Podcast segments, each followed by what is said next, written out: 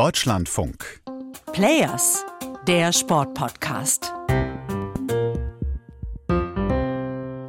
Deutschland verliert das Auftaktspiel dieser Weltmeisterschaft gegen Japan mit 1 zu 2. Die deutschen Spieler, die setzen schon vor dem Anpfiff ein Zeichen, indem sie ihre Hand vor den Mund halten. Eine klare Botschaft in Richtung FIFA. Uns die One Love Kapitänsbinde zu verbieten, ist wie uns den Mund zu verbieten. Unsere Haltung steht, heißt es danach auf Twitter.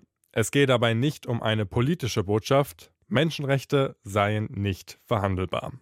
Das sieht auch die Bundesinnenministerin so, Nancy Faeser, die auch beim Spiel mit dabei war und auf der Ehrentribüne saß, neben dem FIFA-Präsidenten Gianni Infantino und mit genau dieser One Love Kapitänsbinde.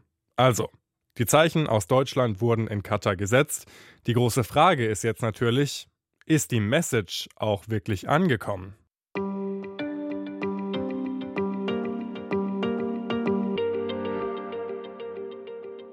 Raphael Spät hier. Und ich glaube, wenn jemand diese Frage beantworten kann, dann ist es Matthias Friebe, der natürlich auch bei diesem Spiel dabei war in Katar und diese Aktionen auch mitbekommen hat. Matthias, wurde diese Geste dann tatsächlich auch wahrgenommen? Ja, das hat man auf jeden Fall wahrgenommen, weil äh, Nancy Faeser natürlich in der ersten Reihe der Ehrentribüne direkt neben Gianni Infantino gesessen hat. Und das ist natürlich, äh, die Fotos gehen in der Presse rauf und runter. Und äh, das ist vielleicht nicht ganz so oft gerade hier in Katar und äh, in der internationalen Presse rezipiert worden wie die Geste der Mannschaft mit den Händen vor dem Mund, aber ähm, auch die Geste der Ministerin mit der Binde am Arm auf der Tribüne. Und man muss es ja sagen, auch mit den unbedeckten Armen, das entspricht ja nicht gerade der katarischen Kleiderordnung, das ist definitiv hier auch registriert worden. Ja, aber ich weiß nicht so ganz, ob dann bei Gianni Infantino tatsächlich diese Botschaft, die die deutschen VertreterInnen dort senden wollten, auch angekommen ist, weil ich habe auch Bilder in den sozialen Medien gesehen von Gianni Infantino, der dann mit Nancy Faeser posiert hat für Fotos und dabei auf die Binde gezeigt hat. Ähm, die Aktion der deutschen Mannschaft, die war auch gar nicht im Fernsehbild, also im Weltfernsehbild zu sehen. Deshalb äh, bin ich mir nicht so sicher, ob das außerhalb der deutschen Social-Media-Blase und Medienblase tatsächlich so einen Einfluss gehabt hat. Doch, den hat es ganz sicher, den Einfluss auch außerhalb der deutschen äh, Social-Media-Blase. Fangen wir mal mit Infantino und der Geste auf die Binde zeigen an. Er ist ein Meister, Situationen für sich zu nutzen, und sich selbst in Szene zu setzen. Und äh, natürlich macht er das und er macht das mit einem Grinsen im Gesicht dabei. Ich habe dieses Foto auch gesehen. Man kann das jetzt als äh, Unterstützung deuten, wenn man ihm wohlgesonnen ist und sagen, ja, guck mal, er zeigt auf die Binde und ähm, er verkauft sozusagen auch diesen Wert, er steht auch dafür. Man kann aber auch sagen, er macht sich, äh, wenn man nur dieses Foto sieht, er macht sich darüber lustig. Also man kann da so viel rein interpretieren in dieses Bild, dass er am Ende auf jeden Fall aus der Nummer irgendwie rauskommt und er weiß es immer und sehr geschickt, sich bei solchen Sachen zu positionieren. Von daher, das ist kein Wunder. Und was die deutsche Mannschaft und die ähm, geschlossenen Münder äh, bei Mannschaftsfoto angeht, äh, natürlich wurde das im Weltbild nicht gezeigt. Die FIFA ist groß drin, solche Sachen zu zensieren. Aber diese Pressefotos gehen um die Welt, die Spielberichte überall werden damit illustriert werden, die Social Media sind voll davon. Es hat sogar eine Eilmeldung einer Agentur gegeben dazu, äh, einer internationalen Agentur. Und auch die katarische Presse äußert sich hier in den sozialen Medien, Sportjournalisten äh, aus Katar, mit hämischen Kommentaren aller naja, die Japaner äh, sind auch hier, um Spaß am Sport zu haben und ja, da muss man sich halt weniger auf Politik konzentrieren, dann verliert man auch nicht. Also das ist definitiv angekommen, äh, diese Botschaft. Okay, wobei bin ich mir nicht so sicher, weil hier in Deutschland in meiner sozialen Medienblase gab es auch sehr, sehr viele hämische Kommentare für diese Geste. Ich habe so das Gefühl, die deutsche Mannschaft konnte eigentlich nur verlieren, egal was sie jetzt gemacht hätten. Hätten sie gar nichts gemacht, ähm, wäre es nicht gut angekommen. Jetzt haben sie die Hand vor den Mund gehalten, um gegen die FIFA zu protestieren. Das ist auch nicht gut angekommen in Deutschland. Also das war ja jetzt eigentlich eine Lose-Lose-Situation für das deutsche Team. Ja, genau. Sie konnten nichts gewinnen. Ähm, ich finde, die Geste, ähm, so habe ich es auch im Radio schon kommentiert, ist besser als nichts. Also die Engländer, die Holländer, ähm, die Dänen, die haben still protestiert ohne Gesten. Die Deutschen haben auch still protestiert, aber mit einer Geste, die zumindest wahrnehmbar ist. Ähm, es ist angekommen, das Zeichen. Ich finde, es ist nicht so 100 Prozent gelungen, weil der Mund wurde ihnen nicht äh, verboten, auch nicht von der FIFA. Sie können immer noch in jedem Interview und in jeder Pressekonferenz und in den sozialen Medien und überhaupt überall sagen, wie sie dazu stehen und was die Werte sind und die Haltung. Ähm, ich finde, das Zeichen war vielleicht nicht so ganz das Richtige. Aber den Moment bei dem Mannschaftsfoto abzupassen und äh, dafür zu sorgen, dass dieses Bild rund um die Welt geht, da haben sie zumindest mal ein Zeichen gesetzt, was wahrgenommen wird. In der letzten Folge haben wir ja sehr ausführlich über Nancy Faeser und ihren Besuch in Katar gesprochen. Ist es Doppelmoral oder Realpolitik? Jetzt war sie nicht mal 24 Stunden dort. Du hast sie aber in diesen 24 Stunden auch getroffen vor Ort. Was hat sie denn für einen Eindruck auf dich gemacht? Ich habe sie getroffen bei der mobilen Fanbotschaft. Das gibt es immer von Deutschland aus, eine Anlaufstelle bei deutschen Spielen, wo sich die Fans dann hinwenden können. Das war mitten in der West Bay, in der, äh, im City Center sozusagen, in der Hochhaussiedlung der, der, der Skyline von Doha.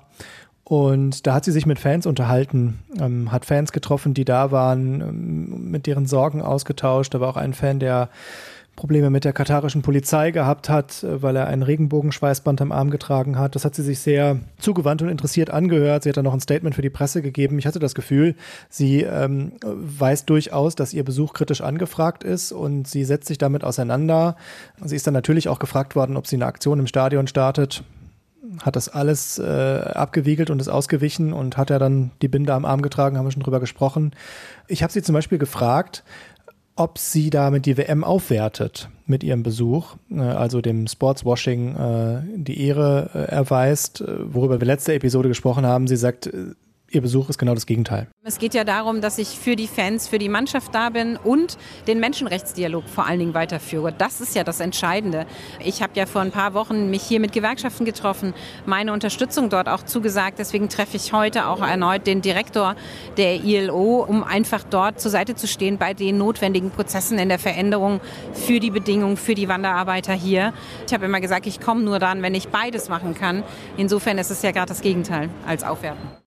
Okay, das sagt jetzt zumindest Nancy Faeser. Ich würde ganz gern noch, ähm, du hast es vorhin schon angesprochen, auf diesen Fan eingehen. Was genau ist dem denn passiert? Ja, das ist ein junger Mann aus Köln, der sich dann auch mit Nancy Faeser und mit äh, DFB-Präsident Bernd Neuendorf unterhalten hat und seine Geschichte erzählt hat. Und der hat seine ganz eigenen Erfahrungen mit der Polizei tatsächlich gemacht, weil er einen Schweißband, ein Armband äh, in Regenbogenfarben getragen hat. Und äh, wie sich das genau zugetragen hat, das kann er einfach selbst erzählen. Das habe ich ihn nämlich gefragt. Ich wurde tatsächlich von Polizisten von meinem Platz weggeführt und äh, die haben mir dann im Pulk von 10 bis 15 Polizisten gesagt, ich solle doch meine, meine Sachen abnehmen und entweder die nehmen meine Sachen mit oder die nehmen mich mit. Also die haben mir dann auch äh, verständlich gemacht, du kommst mit, wenn, wenn du die Sachen jetzt nicht abgibst. Und dann äh, habe ich die Sachen dann auch abgegeben, weil wenn es deren Regeln sind, dann respektiere ich die natürlich. Ich habe nur unten am Stadion gefragt, ob es erlaubt ist. Und da wurde mir gesagt, ja klar, es ist erlaubt, nimm mit.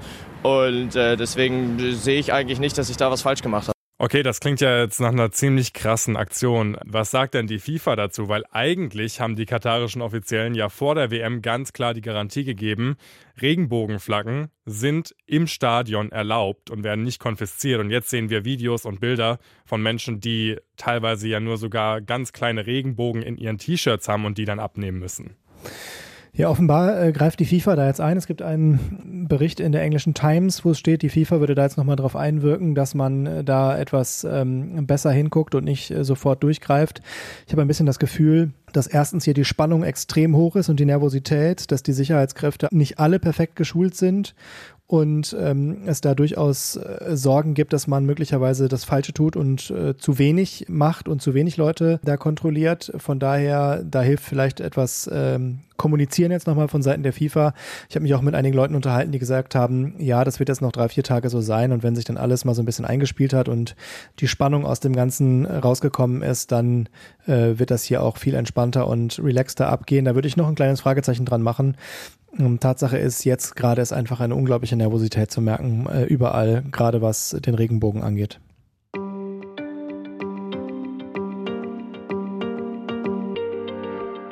Da stelle ich mir jetzt so die Frage, wie geht es denn jetzt eigentlich weiter in dieser ganzen Debatte, gerade auch was das deutsche Team angeht und Protestaktionen? Weil der DFB hat ja schon angekündigt, sportrechtliche Schritte jetzt nicht einzuleiten gegen die FIFA. Hat jetzt quasi diese eine Aktion mit der Hand vorm Mund den Zweck schon erfüllt oder was kommt jetzt da als nächste Stufe, frage ich mich so ein bisschen. Ich glaube, am Sonntag gegen Spanien passiert gar nichts, weil die deutsche Mannschaft hat ein Riesenproblem. Sie müssen Spanien, die mal eben 7 zu 0 gegen Costa Rica gewonnen haben, schlagen. Denn selbst mit einem Unentschieden sind sie ausgeschieden bereits am Sonntag wahrscheinlich. Und deshalb wird man da sich jetzt, auch wenn der Bundestrainer sagt, äh, die ganzen Debatten um One Love hätten nicht zu einer Ablenkung geführt und man braucht keine Ausreden. Ich bin sehr sicher, man wird da jetzt die Schotten nochmal dicht machen und analysieren und sich eingraben und versuchen irgendwie am Sonntag dieses kleine Fußballwunder zu schaffen. Ähm, es würde mich sehr wundern, wenn noch irgendwas passiert am Sonntag bei dem Spiel. Aber ehrlich gesagt, wenn ich jetzt auch die Aktionen sehe vom ersten Spiel, äh, gibt es für mich jetzt einen großen Gewinner bei der ganzen Sache und das ist Katar, weil auch der Protest der deutschen Mannschaft, der ja ursprünglich als Zeichen für Vielfalt und Toleranz gedacht war mit dieser One Love Kapitänsbinde, diese Aktion jetzt mit der Hand vorm Mund ist ja ein Protest gegen die FIFA und nicht gegen die katarische Regierung. Also ist ja eigentlich äh, die FIFA jetzt der Bösewicht und die katarischen Offiziellen schauen sich das Ganze jetzt gerne an und äh, schweigen einfach.